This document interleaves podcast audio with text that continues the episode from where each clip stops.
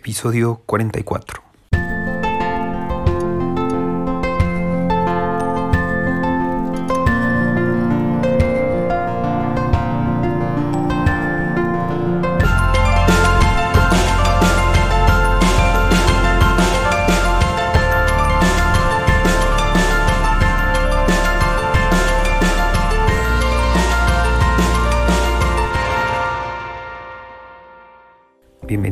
A otro episodio del podcast LGBTQ en el cual continuamos platicando sobre diversidad sexual. Hoy, Día Internacional de la Visibilidad Trans, recordamos que sin visibilidad no hay existencia posible. Sin embargo, para que esta existencia sea habitable, necesitamos derechos y urgentes mejoras. Así es que vamos a comenzar.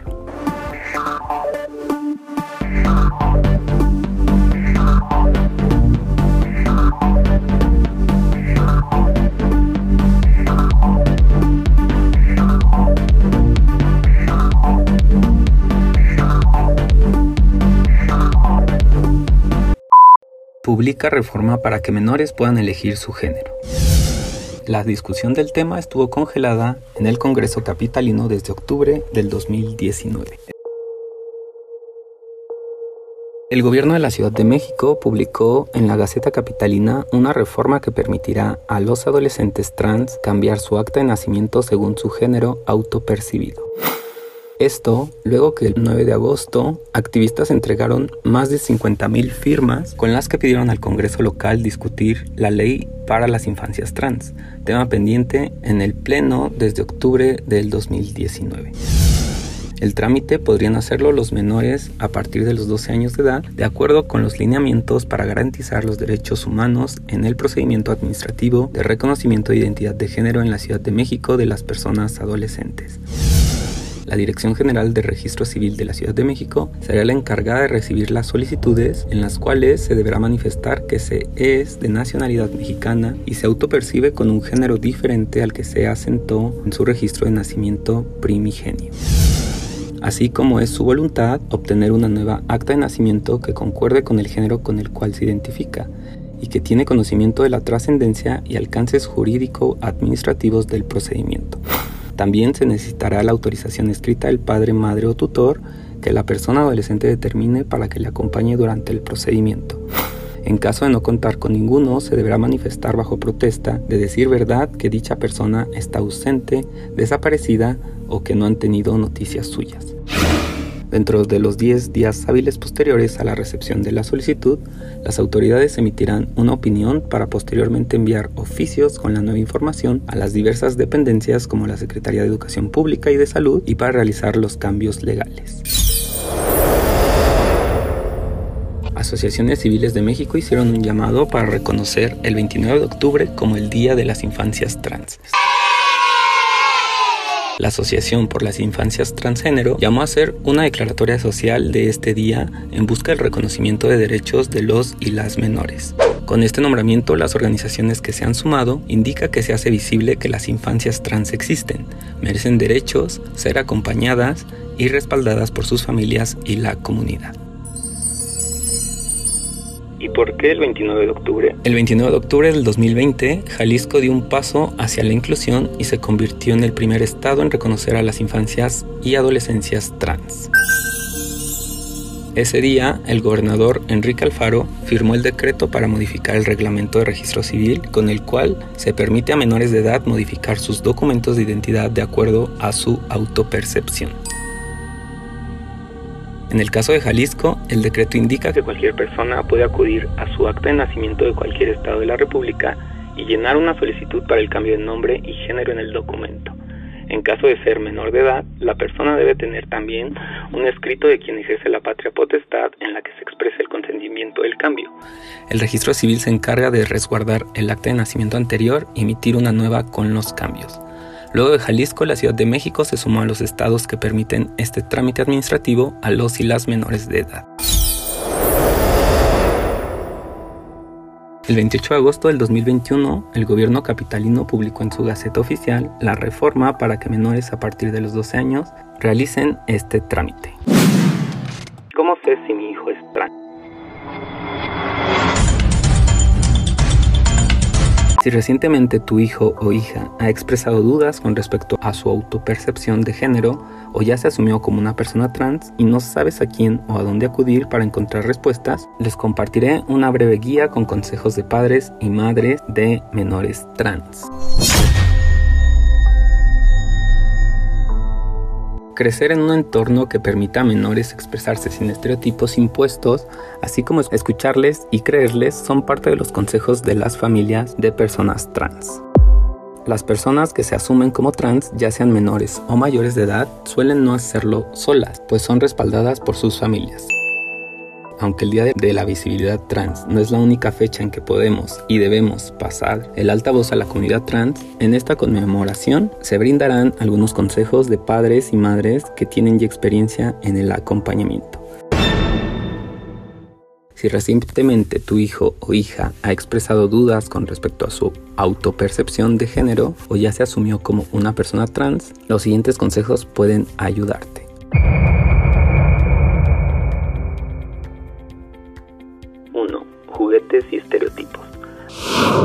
Aunque la elección de juguetes por parte de los niños y niñas puede ser en algunas ocasiones una pista, esto no siempre sucede así y no es determinante del género con el que se identifican. Marta Díaz de Transfamilias MX explica que es importante que padres y madres sean abiertos y den espacio para la expresión a sus hijos e hijas y que deben tener claro que no son las madres y los padres quienes hacen trans o de la diversidad sexual a sus hijos. Sí y no pueden ser pistas los juguetes. Ya cada vez hay menos cerradez en el rollo de los géneros en los juguetes. Es una cosa muy importante que los papás entendamos en todo momento que los papás no hacemos trans a nuestros hijos trans. Si tienes un hijo que nace zurdo, es zurdo. Si tienes un hijo pelirrojo, es pelirrojo. No vas a decir, híjole, fue mi culpa. Los juguetes no hacen a un hijo o hija parte de la diversidad sexual. En la infancia, la pista más importante que un niño o niña puede dar es que se exprese que se siente diferente, pero diferentes a los cánones que existen. No nos gustaría caer en el tema de los estereotipos si a un niño asignado como varón le gusta jugar con muñecas. No forzosamente va a ser trans. Yo creo que es algo que las familias percibimos, quizá tiene que ser con el comportamiento de les hijes, como el retraimiento o notar que no encajan. Puntualizó Fernanda de la Asociación Transinfancia. 2. Observa, escucha y ama. El consejo de Manuel, también de Transinfancia, y quien tiene una hija trans, es que padres y madres observen a sus hijos e hijas y solitos, ella, él o ella, te van a decir cómo se sienten. La situación ahí es que tú tengas como padre o madre la mente abierta. No esperen que su hijo les diga, oye mamá, yo soy trans. Y que les dé una explicación científica. Es oír cómo se sienten. El simple hecho de que un niño o niña te digan, me siento niña o creo que soy niño o no te das cuenta que me estás poniendo ropa que no me gusta, es como encender lucecitas y decir, ok, te voy a escuchar y adelante, a ver cómo te apoyo. Marta, que es también madre de una mujer trans, ocasiones este tema es complicado para las personas cisgénero, pues ellas no se preguntan cuándo se dieron cuenta de que son quienes son y por qué se identifican así. Y sucede también que desde el adultocentrismo se piensa que los y las niñas no saben quiénes son, pero sí lo saben.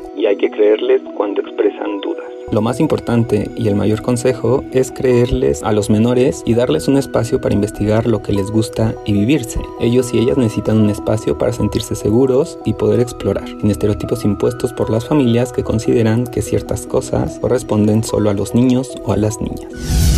En ese sentido, Fernanda, quien es madre de una menor trans, consideró que no hay señales específicas para identificar que un hijo o hija es trans, sino que es un compendio de situaciones como padre o madre vas viendo. Conoces a tu hija o crees conocerlo y dices, siento que algo no está bien, no está cómodo, pero no alcanzas a percibirlo para decir, ay, es que tiene una situación con su identidad. El consejo es que amen a sus hijos. Eso es lo que te hace apoyarlos, no aceptarlos. Me gusta hablar no de aceptación, sino de apoyo ante la situación de este tipo o cualquier otra cosa que se te pueda presentar. La vas a sacar adelante porque amas a tu hijo y lo quieres es apoyarlo y que viva feliz, lo más feliz posible en esta vida. ¿A dónde acudo si tengo sospechas de que mi hijo expresó que es trans?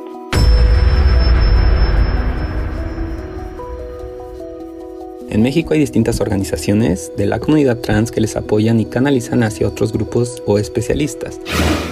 Transinfancia explicó que ellos no son expertos ni dan consultas, sin embargo pueden ofrecer acompañamiento a las familias e informarles sobre otras organizaciones estatales, así como con especialistas que conocen.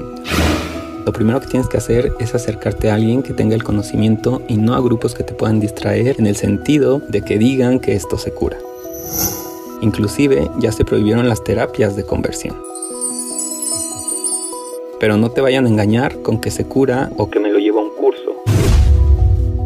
Acércate a personas como curiosidad, a lo mejor no estás convencida o te quieres informar. Pues ven e infórmate. Marta también subrayó que los padres y madres no deben pensar en acudir a especialistas como si algo estuviera mal con sus hijos o hijas, sino como un complemento en casos de, por ejemplo, ansiedad, depresión y otros trastornos derivados de la no aceptación u otros asuntos. Recomendó tener varios jugadores en la cancha para apoyar la transición de las personas, como pueden ser psicólogos o endocrinólogos, pero con estos especialistas se suele asistir cuando se dan paso más allá. Por ejemplo, durante la pubertad, en aquellos casos donde se busca inhibir el avance del proceso para darles espacio a los menores la coordinadora de Transfamilias, que los tratamientos hormonales no son lo que constituye o define la identidad de las personas trans, aunque estas son importantes y forman parte de su desarrollo. Y si bien la transición o más temprana edad es mejor, la edad en la que empiezas a transicionar es perfecta.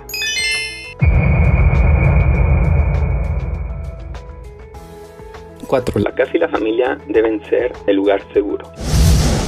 Las transiciones de género de las personas y los menores son sociales, es decir, están relacionadas con dos elementos claves, el nombre y los pronombres elegidos. El respeto al nombre elegido suele ser la mayor clave en la transición de niños y niñas, y es algo que a la familia le cuesta más trabajo. Hay papás que llegan aún como parte intermedia. Te llamabas Alejandro, ahora te llamas Alejandra. Todavía no te puedo decir Alejandra, pero te digo Ale. Ahí a la mitad. Y te voy a decir mi vida, mi amor, si no te puedo decir mi hija o mi hijo, aunque te duela la lengua, eso es. Sigue siendo determinante. La aceptación y el acompañamiento amoroso de parte de la familia nuclear es lo más importante. En el caso de la familia extendida, si se trata de menores que transicionan, la madre y el padre deberán ponerse de acuerdo antes sobre cómo informarle al resto, no para convencerles, sino para dejarles saber. Eventualmente señalaron Manuel y Fernanda los familiares que se alejan por no aceptar suelen volver con el tiempo. Marta añadió la importancia de tener una tribu a la cual pertenecer, por ejemplo, acercarse a otras familias con experiencia y compartir las dudas y sentirles puede ayudar tanto a madres y padres como a otros miembros de la familia a comprender la situación. Yo no soy la única, no está mal, no solamente me pasó a mí. 5. La escuela y cómo informar a directoras y maestras. Hay que tener claro que tu hija tiene derechos. Tienes que ser consciente de esos derechos y cuando vas a la escuela tienes que exigir estos derechos, tales como el respeto a su nombre elegido y el acceso a los baños acorde a su género. Manuel consideró que a veces las familias se casan con una escuela porque tienen cierto nivel educativo. Sin embargo, a veces se debe buscar una segunda alternativa, pues dicho nivel no es tan importante como el bienestar de niños y niñas. En caso de respuestas negativas por parte de autoridades escolares, se puede acudir a autoridades como CONAPRED, COPRED o CNDH. 6. Instituciones de salud y el trato y las experiencias. La experiencia a nivel instituciones de salud es complicada. Diría que es más bien de personas que de instituciones. Hemos tenido la experiencia de que vas a una institución, haces tu expediente, explicas todo, le ponen una etiqueta a tu expediente donde tiene el nombre legal, pero ponen una etiqueta con el nombre elegido. Quizá la persona que te atendió te apoya, pero vas a consulta y hoy te atiende el doctor Carlos y te llama por tu nombre legal. Le explicas y luego vuelves a ir, ahora te atiende la doctora Rosa y es la misma historia. Si existe disposición de las personas en instituciones públicas de salud, pero no hay un protocolo para el trato y atención médica hacia personas trans, y este es otro de los pasos que hace falta en el avance de derechos. En caso de experiencias negativas o de negación al acceso de la salud, se puede asistir de igual forma a la COPRED o CONAPRED. 7. ¿Qué ha pasado durante la pandemia? Tanto transfamilias como transinfancias coincidieron en que ha habido más acercamientos por parte de familiares y personas que transicionan a las organizaciones para informarse. Y lo atribuyen a que debido al confinamiento padres y madres observan y tienen una mayor cercanía con sus hijos e hijas, por lo que notan los cambios que ocurren con mayor rapidez. Esto unado a que hay mayor información por parte de este tipo de organizaciones en redes sociales e internet en general, por lo que niños, niñas y adolescentes tienen acceso a esta.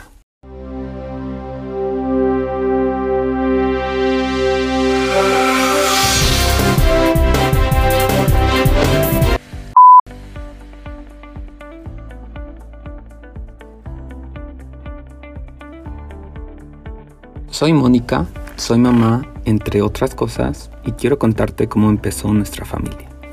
Tengo dos hijes, Dante, un niño cisgénero de 9 años, y Pau, una niña transgénero de 6 años. Mi infancia fue un poco complicada y por eso siempre me dije que si tenía hijes tendría que aprender a escucharles. Gracias a Dante aprendí muchísimo a escuchar y cuando llegó mi hija Pau, mi sentido del oído estaba más sensible. En los primeros dos años de Pau y una educación normal. Nació con pene y su género asignado al nacer fue masculino. Entonces todo era azul. Avengers, carritos, pelotas, pantalones, shorts. Todo lo que el rol de género masculino tenía que ser. Siempre teniendo en mente que les guiaría con respeto, amor y sin idealizarles para que pudieran ser lo que quisieran ser. Después de un tiempo, Pau comenzó a pedirnos muñecas, y no lo vimos mal. Son solo juguetes. Poco antes de cumplir tres años había visto Frozen y usado el poco lenguaje que conocía, cantaba y repetía las palabras Yo, Elsa. Nos pidió también disfraces de varias princesas y no se los negamos, pero me llamó la atención y lo compartí con mi terapeuta. Su respuesta fueron palabras mágicas. No te preocupes porque Pau te guiará. Yo no conocía mucho sobre la diversidad sexual y la diversidad de cada persona, así que tenía dudas sobre su orientación sexual, pero no estaba familiarizada con el término trans. Para su cumpleaños número 3 quiso un disfraz de Elsa de Frozen. Al verla tan feliz, tuve más dudas. Buscando en internet me encontré con un video de Jazz Jennings, una joven youtuber trans. Cuando leí eso, trans, y algo sobre el cuerpo equivocado, sentí angustia pensando que Pau podría estar sufriendo. Pero recordé las palabras de mi terapeuta, dejar que Pau me guiara. Un día mi esposo Fer bañó a Dante y a Pau mientras le secaba para ponerles la pijama. Pau dijo, papi, ¿sabes que cuando cumpla 8 años se me va a caer el pene y voy a ser niña? La reacción de mi esposo fue decirle que no, que era niño, que el pene no se cae. Dante también le dijo que ambos eran niños y que el pene no se cae. Tomando en cuenta lo que había leído en línea, me preocupé porque pudiera lastimarse y mi respuesta fue diferente. El pene no se cae, pero tú puedes ser lo que quieras ser. No era fácil y para mi esposo menos.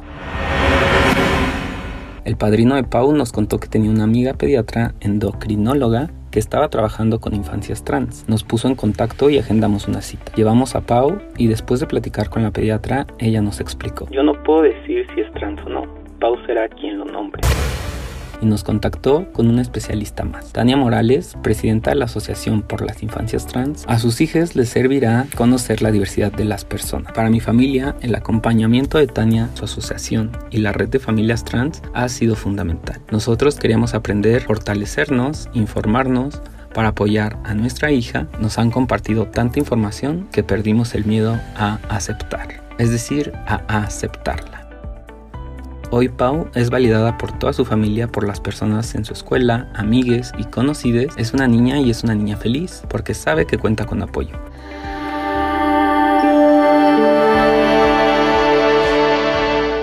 Hay otros detalles y procesos y miedo del mundo en el que vivimos, pero nunca miedo de quienes son nuestros hijos. Si quieres conocer más sobre infancias trans, te recomendamos acercarte a Fernanda Castilla Peón, pediatra endocrinóloga, al teléfono 55 51 31 90 39 y a la Asociación de Infancias Trans en Twitter arroba infancias trans, Instagram arroba infancias t y Facebook infancias trans.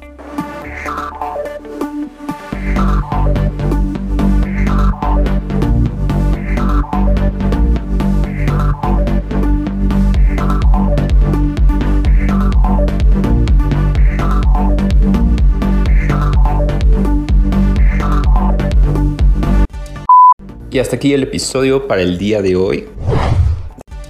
Déjenme saber sus comentarios, dudas, preguntas a través de las redes sociales. Las encuentran como arroba el podcast LGBTQ. Voy a adicionar un link en la descripción del episodio para que puedan llegar a cada una de ellas. Recuerden que dar un like, un compartir, un suscribirse en YouTube ayuda mucho para que toda esta información pueda llegar a más y más personas y de esta manera nos encaminemos a ser esa sociedad que vive, incluye, respeta y es empática con la diversidad. No me queda más que recordarles que mi nombre es Oscar Olmos y que nos escuchamos en el próximo episodio para continuar construyendo conocimiento, derribando prejuicios.